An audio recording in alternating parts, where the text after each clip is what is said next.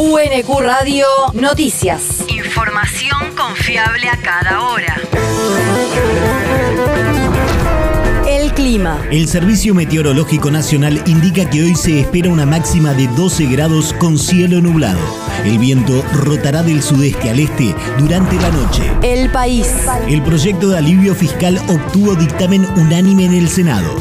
La iniciativa que pretende mejorar la situación de alrededor de 4 millones y medio de monotributistas y de más de 140 mil autónomos será llevada al recinto el 30 de junio.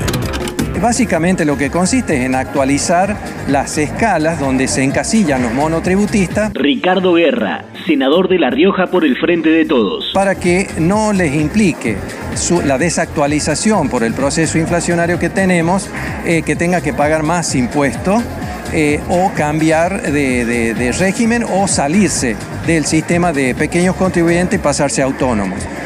Y con respecto a los trabajadores autónomos, también se actualizan los mínimos no imponibles, deducciones especiales y demás, a efectos de que también cuando vayan a practicar su liquidación no tengan que pagar mayor impuesto.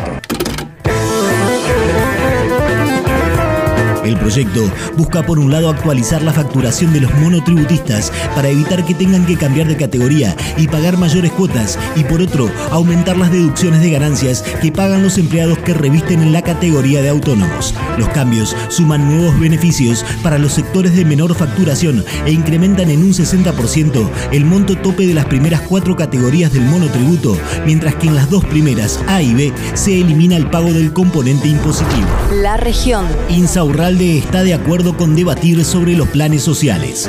Para el jefe de gabinete de la provincia de Buenos Aires, los programas sociales deben tener una contraprestación controlada por el Estado y el primer mostrador del Estado son los municipios. Además, el funcionario bonaerense agregó que llegó la hora de debatir el salario universal como herramienta para combatir la desigualdad estructural. El territorio. Auditoría del PAMI a los médicos de cabecera de la región.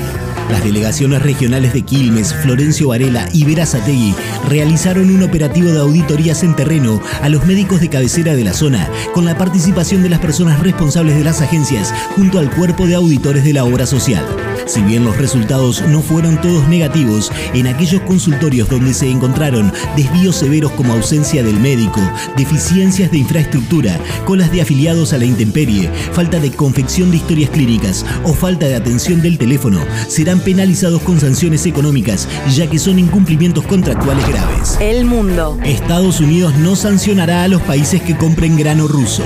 El subsecretario del Tesoro para Asuntos Comerciales, Ramin Tolowi, afirmó ayer que Washington no quiere que haya impedimentos a la capacidad de los países y las empresas para comprar alimentos y fertilizantes rusos y para que esos bienes accedan a los mercados internacionales.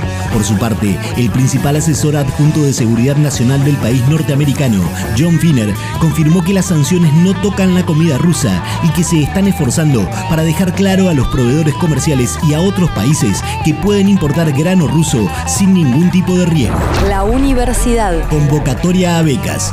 La Escuela Universitaria de Artes de la Universidad Nacional de Quilmes convoca a la presentación de solicitudes para becas de formación en docencia y extensión y docencia e investigación.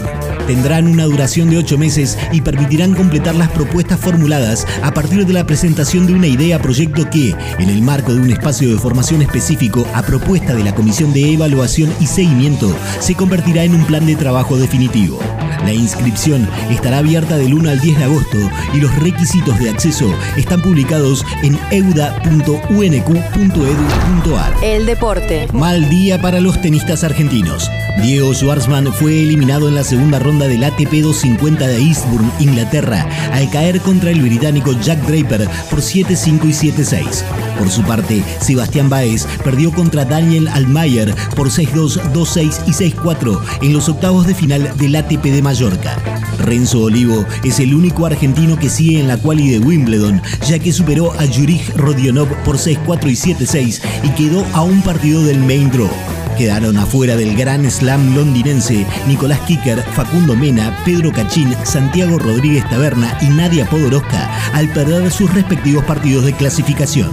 UNQ Radio te mantiene informado. Radio, la radio pública.